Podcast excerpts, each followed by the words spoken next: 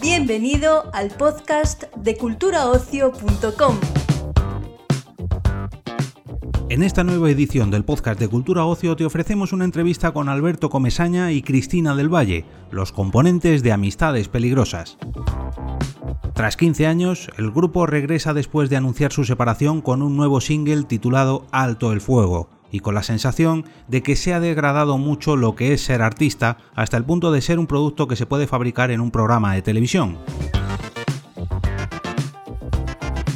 Escuchamos la charla que ambos mantuvieron con nuestro compañero Eduardo Blanco, redactor de Cultura en Europa Press.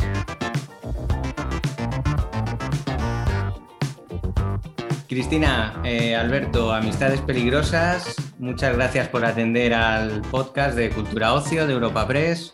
Y bueno, lo primero de todo, daros la enhorabuena por este regreso, muy esperado por mucha gente.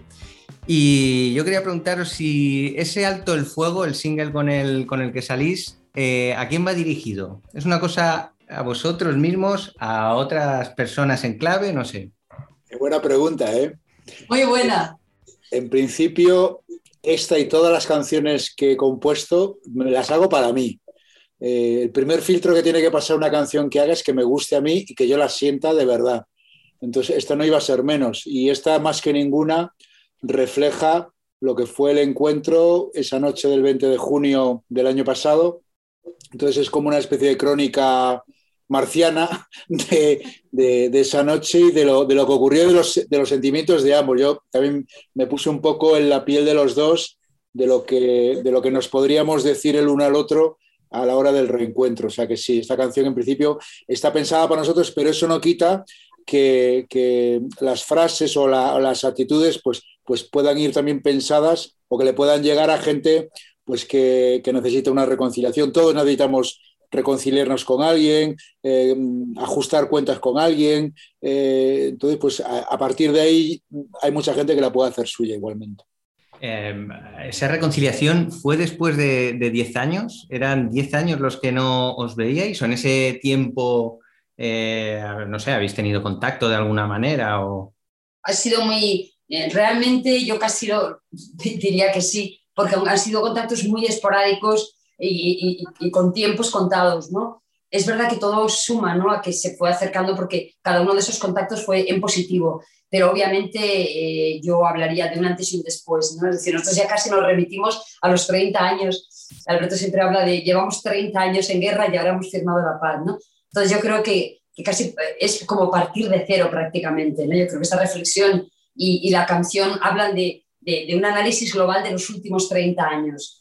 Entonces el acercamiento fue en los últimos años y fue sobre todo en la pandemia, cuando ha dicho Alberto, ¿no? En, junio, cuando a partir de ahí yo creo que empieza un tiempo nuevo, tanto para amistades como para el mundo, como para este país, y ahí llegamos con ese salto al fuego, porque creo que todos hemos librado una gran batalla como país, como ciudadanos, como mundo, eh, contra algo tan terrible ¿no? que, nos ha azotado, pero todos también libramos batallas dentro de nosotros mismos, en nuestro entorno, con nuestra gente, con la vida diaria. ¿no? Y yo creo que la canción que ha escrito Alberto eh, es una canción que va ni al pelo ¿no? para, para vomitar todo lo que tenemos ahí dentro de negativo y cómo poner en valor lo positivo frente a, frente a situaciones extremas. ¿no?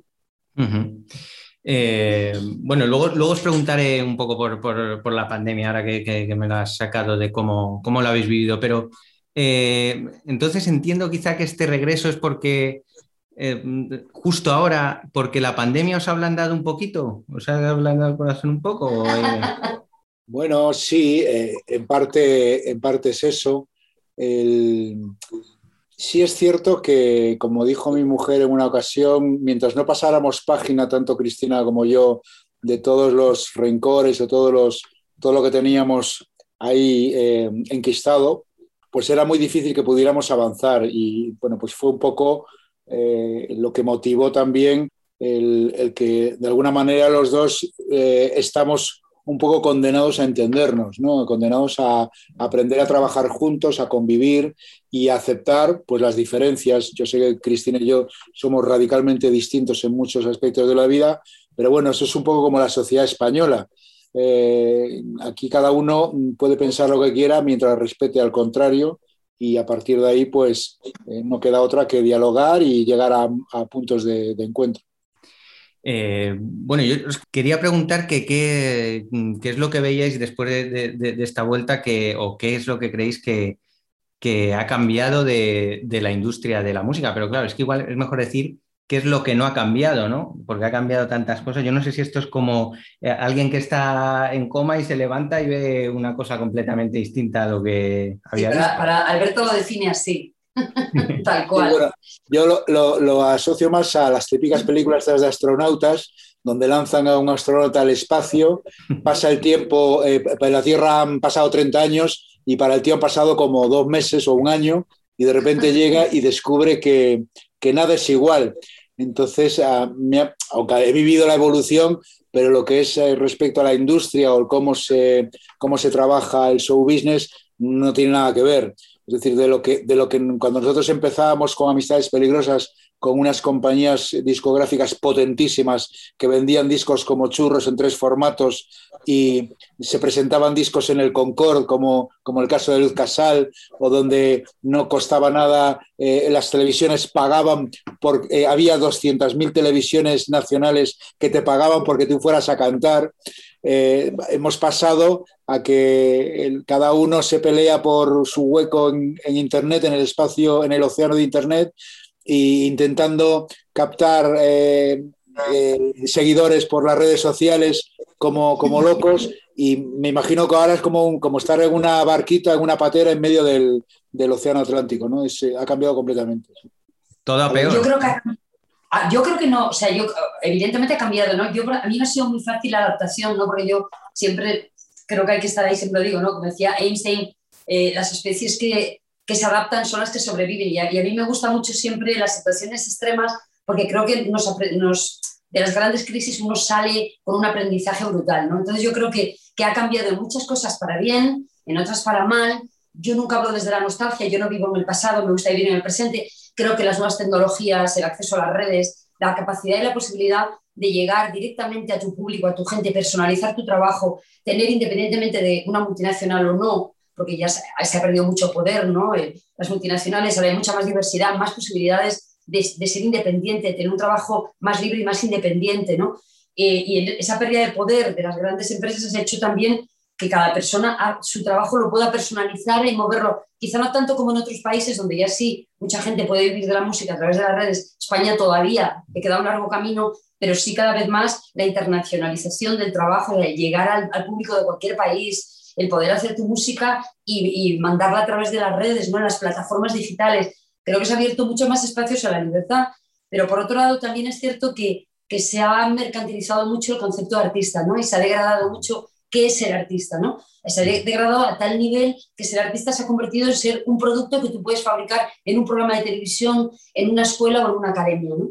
Y en ese sentido, sí, yo creo que se ha dado una marcha atrás porque se ha perdido el valor del artista identitario, que tiene una historia detrás, un bagaje, que se lo ocurra en los locales de ensayo, que tiene una mochila cargada con muchas cosas que contar. Por eso el gran público de, 30 años en adelante, de 25 años en adelante, eh, no tiene mucho producto con el que identificarse, más allá de la gente muy joven eh, con un producto uniforme que está atravesado por el reggaetón como única forma de entender la música. Claro, sí, porque mm, me estabais, mm, estábamos hablando lógicamente un poco con el, aspecto económico, pero ahora que dices el, el, reggaetón, Cristina, yo, también ha cambiado incluso en eso. Yo no sé si, si, vosotros estáis o prestáis mucha atención a, las nuevas formas de, música que están saliendo y si, por ejemplo, os gusta el trap, eh, os identificáis algo, incluso si os animaríais a hacer algún tema de trap. Pues yo lo que conozco del trap es eh, a, través de uno de mis hijos, que sí le gusta mucho, le gusta todo lo que es la música urbana, y es el que me pone un poco al día de lo que está sonando. Y bueno, hay cosas muy interesantes. Eh, son como, pues, pues es un poco como todo, ¿no?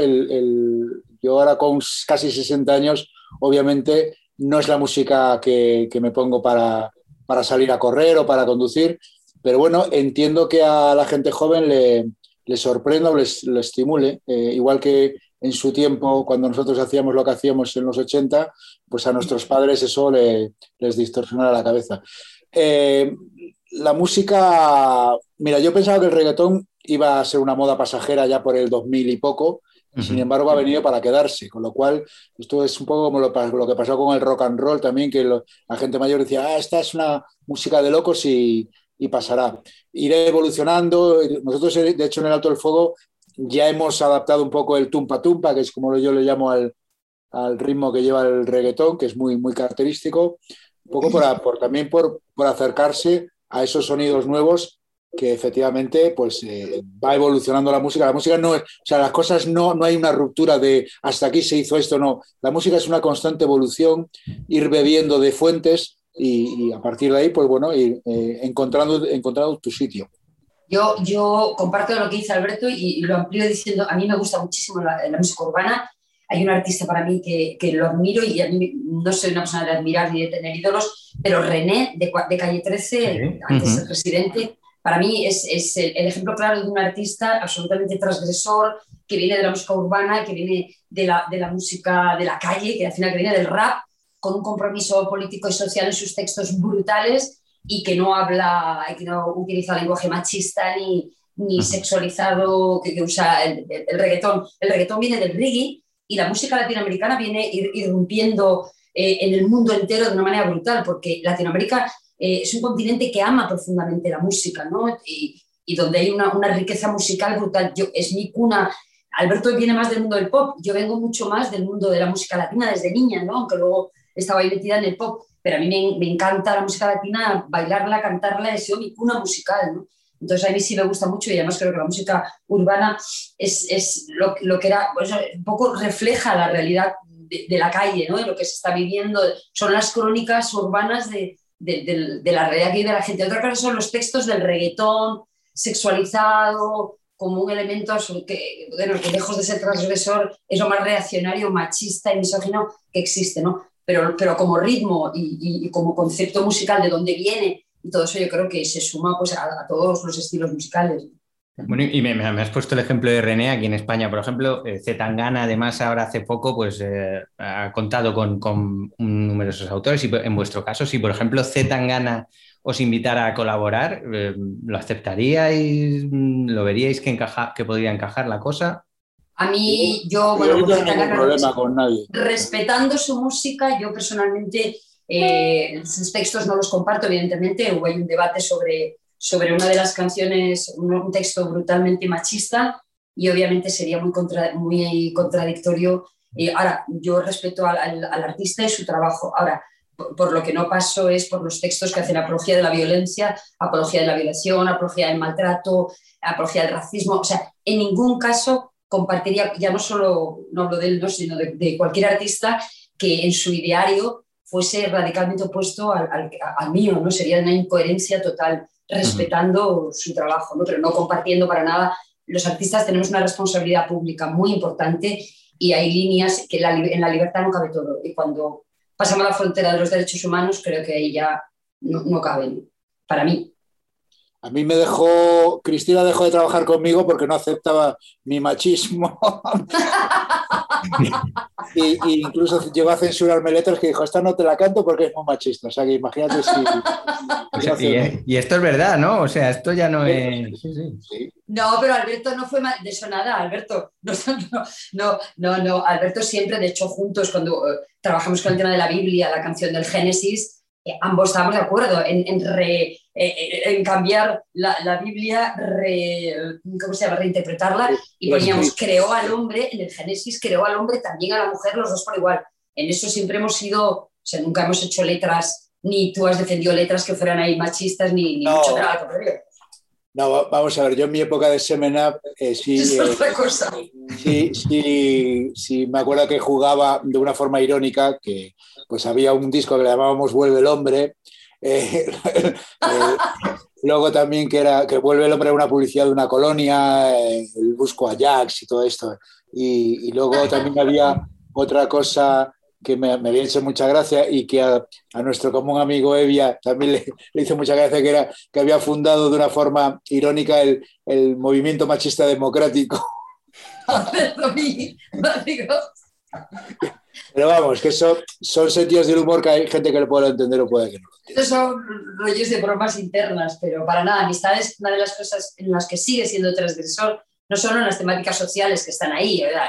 y que son más, están más de actualidad que nada, el racismo, el derecho al aborto, el derecho a la eutanasia, que lo cantamos hace 30 años, sino que además en, en, el ámbito de la sexualidad, las canciones sexuales y que en su momento fueron un escándalo y marcaron tal, y todas iban atravesadas por la, por una, por una, por la igualdad, por, por supuesto la no violencia, el no machismo y el, y el hablar de la sexualidad libre entre dos seres que son portadores de derechos. ¿no? eso siempre, y creo que, y la elegancia y la clase con la que estuvieron compuestas.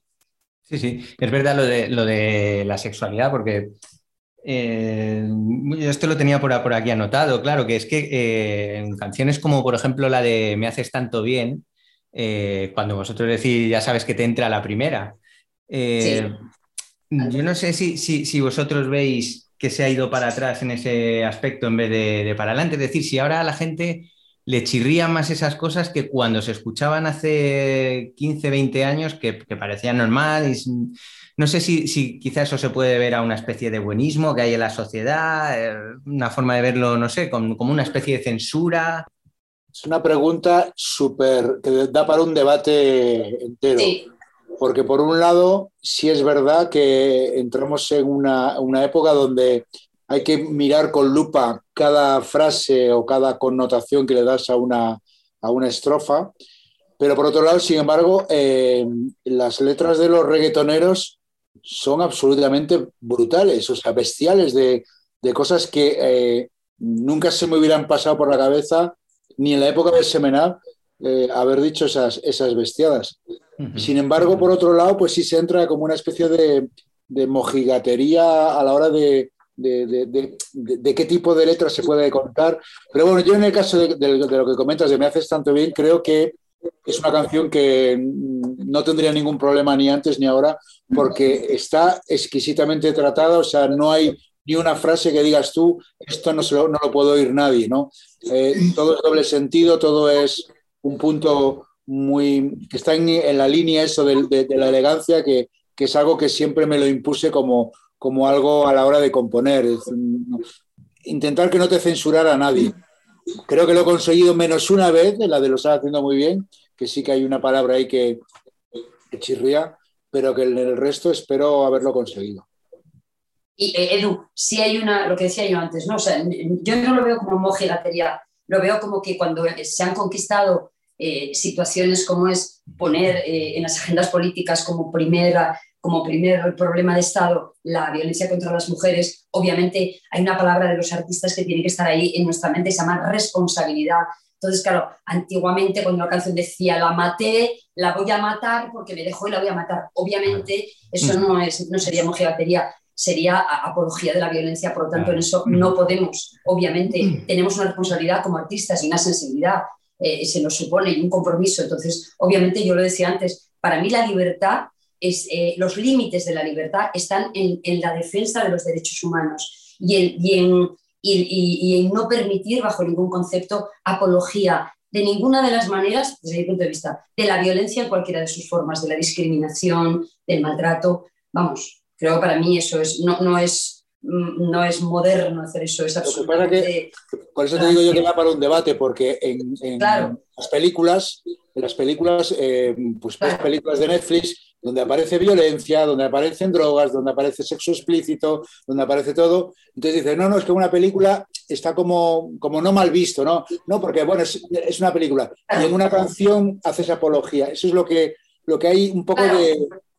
Ah, cuando te pones a ver una serie, pues una que esté de moda, de la Inocente, por ejemplo, que es de las que está más de moda, o cualquiera de estas de, y ves escenas que dices tú, cuidado, es que ahí están pegando a una, a una, prostituta, la están pegando, la están asesinando, a ver, una cosa, eh, efectivamente, Alberto, pero una, cosa es mostrar algo para denunciarlo. O sea, si yo hago una serie, o Elia Cacho, la escritora amiga nuestra de derechos humanos y la periodista, o sea, ella escribió para denunciar los crímenes contra las mujeres, la trata y tráficos. Entonces, una serie o una canción que denuncia esa realidad hablándola con la crudeza, obviamente. Otra cosa es que tú en una película te posiciones del lado del verdugo y avales el posicionamiento de que la trata y tráfico de mujeres o la prostitución es algo natural y es algo normal, ¿no? No, lo, pones en el entorno como pues por alguien que hace una película de la Segunda Guerra Mundial y pone banderas nazis, que, es una cosa muy atractiva, pero que dice, no, no estoy haciendo apología del, del nazismo, sino simplemente juego que, genera morbo y que genera atracción para que la gente vea mi película. Lo mismo, eh, una, una, ya que haces referencia eh, una canción que a mí me llamó muchísimo la atención, eh, Delilah, de, de Tom Jones. Sí, sí. Eh, ya hice la, le, hicimos una, hice una adaptación al, castellano y quedé absolutamente noqueado porque la letra relata el, asesinato de un marido celoso hacia su mujer y lo relata tal cual. y esa canción, eh, yo intenté conseguir los permisos en la editorial y la editorial obviamente había hecho una cápsula, la había había prohibido absolutamente a nadie tocar esa letra en, ningún caso. ¿no? Hay otra de Loquillo que también la maté. Eh, porque era mía, ¿no? Porque era mía, no, algo así. Pero bueno, que igualmente, si tú, por ejemplo, dices, tú haces esa letra y en un momento dado eh, describes que el que la canta o que el que la interpreta está loco o no tal, pues también podría ser aceptable. Es decir, estás haciendo una, demostrando una realidad, pero dices, no estoy eh, favoreciéndolo o estimulándolo, sino simplemente estoy eh, una realidad. y, que dices, bueno, pues eso existe, o los motivos por los que lo mataron, dijeron, pero tú estás loco, realmente estás loco, las mataste por celos o por, bueno, eso ya te digo que es un debate muy, muy abierto porque la libertad de expresión para mí es un bien sagrado. Entonces, eh, cuando se toca el tema de, de, qué es de lo que se puede hablar y de lo que no se puede hablar, es una línea muy sensible porque entonces es ya desde las instituciones no pueden decirte, de esto puedes hablar, tú sí, tú no, y tú de esta manera y tú de esta otra. Porque entonces, si nos ponemos a hacer la lectura que se hace, por ejemplo, de los cuentos de Disney, de que la, el beso de Blancanieves eh, hay que censurar esa escena porque no está consentido el beso, como, como se ha manifestado en algunas cosas, y pues es que es, es, reescribir la historia.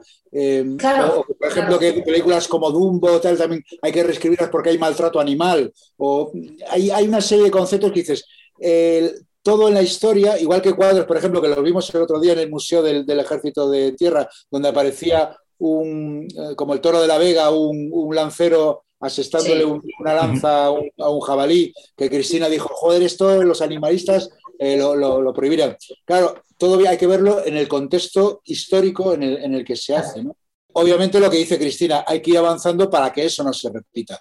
Claro, Pero, Insisto, insisto que, que la libertad de expresión eh, claro, tiene unos límites. Eh, es decir, por ejemplo, el caso de Hassel, ya que eh, es, es permitible, es permisible que yo desde mis canciones favorezca a, asesinar al rey o a otra persona.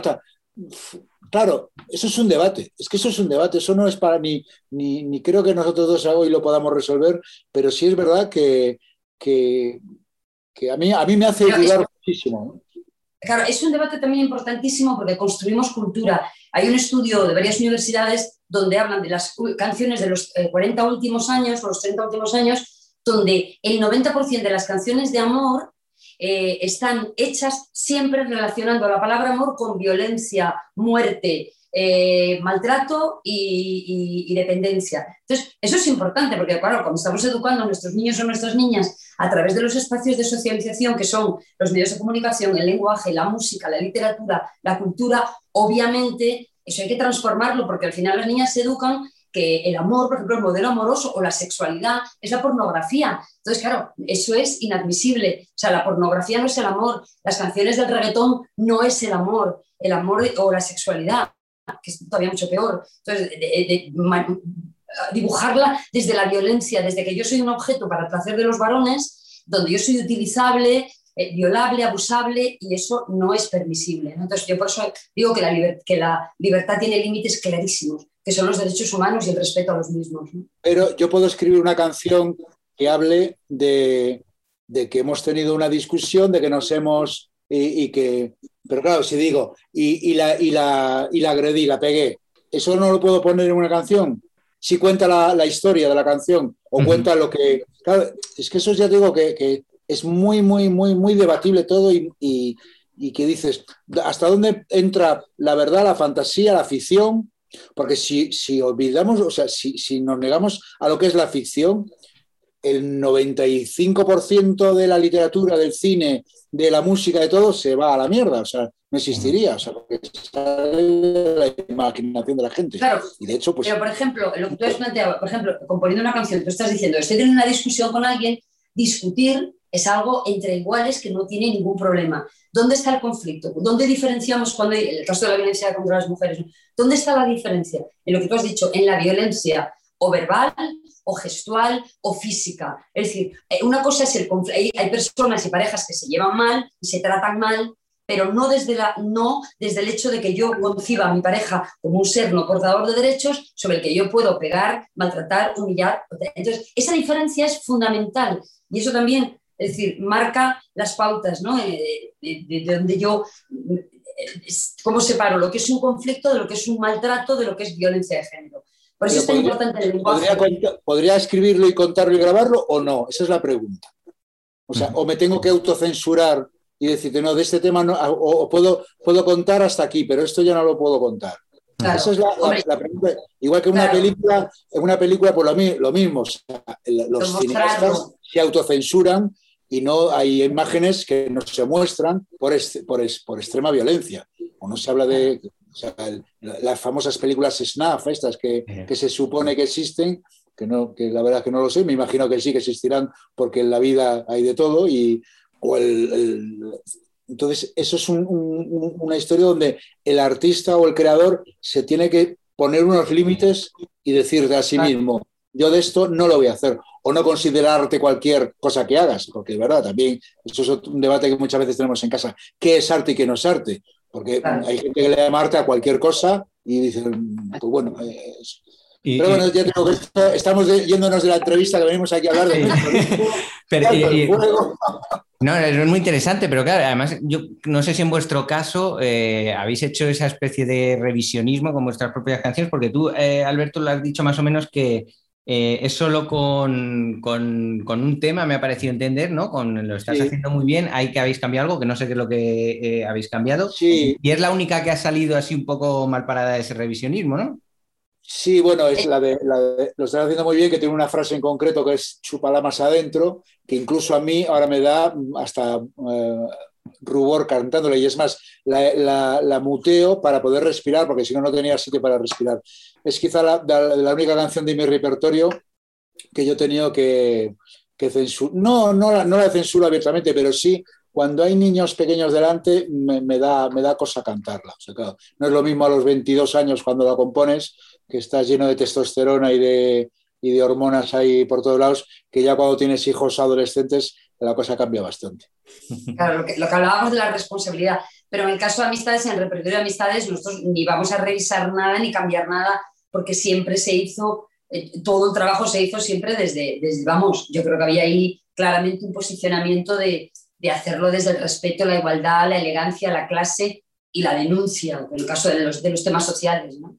Bueno, ya no- nos estamos quedando sin tiempo. Entonces, bueno, eh, esta última para que me vayáis contando, que también va un poco relacionado con, la pandemia, porque aquí lo que se dice es que, vais a hacer una extensa gira. El, adjetivo es extensa. Entonces, en estos tiempos de, de- de pandemia que, no se puede hacer ni, un festival de, música, decir que, se va a hacer una extensa gira es una cosa de locura o de optimismo.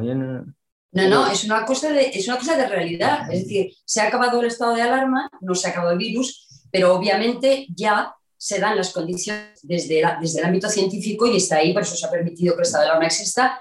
Eh, y luego cada comunidad, obviamente, tendrá que controlar y responsabilizarse sobre la situación, pero lo que está claro es que ya se pueden hacer conciertos reales que durante la pandemia no se hicieron y los que se hicieron fueron sin ningún tipo, y lo hemos visto incluso en, en lo de Love Les- Lesbian, se podían haber hecho más conciertos porque las medidas de seguridad fueron en el ámbito de la cultura donde más se han cuidado y donde no ha habido ningún, ningún tipo de, de- de contagio.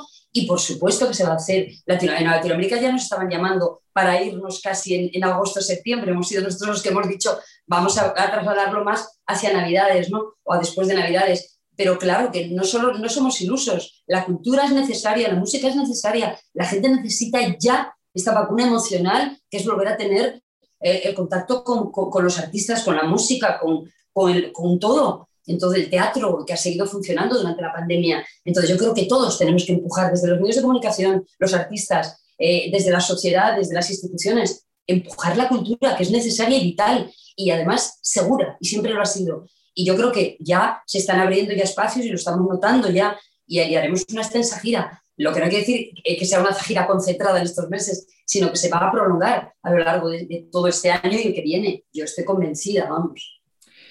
Una última pregunta que sí que os quiero decir. Eh, ¿Amistades peligrosas os sentís mm, todo lo valorados que tenéis que estar para mí en, España? ¿Tenéis ese reconocimiento?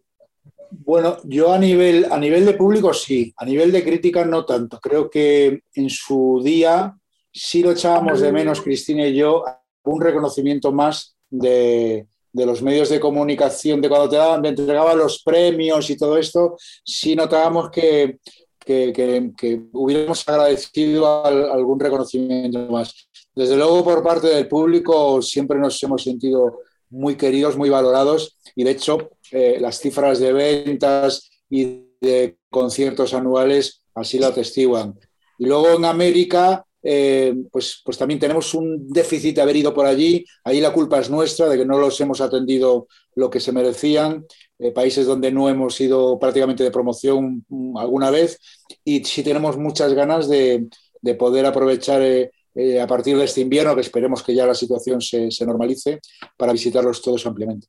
¿Sabes también qué pasa desde el ámbito de la crítica? Que a veces hay los prejuicios al final nos afectan a todos y cuando un grupo vende mucho, es muy comercial o muy popular, muchas veces parece que es que deja de tener valor o, deja de ser interesante para la crítica, ¿no? Y yo creo que es todo lo contrario, y más en nuestro caso, ¿no? Cuando, cuando, cuando de pronto eres popular por canciones como Africanos en Madrid también, o, o, Quítame este velo, o, o Eloí, Eloí, que en eso yo también, como Alberto, siempre sentí que el hecho de que fuésemos populares era como un samento que no nos permitía tener el reconocimiento a un trabajo eh, hecho, yo creo que mm, buscando la excelencia, eh, diferente, original, personal, currao y que, que decía y contaba y cantaba cosas muy importantes y muy adelantado eh, a sus tiempos, ¿no?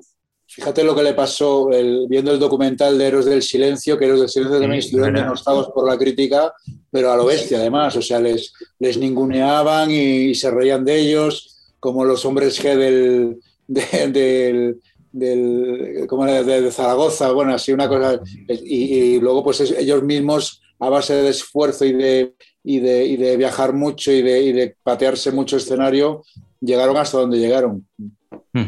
Es verdad. Bueno, pues eh, muy bien. Muchas gracias, chicos, de verdad. Ha sido un placer. Eduardo. Muchas gracias.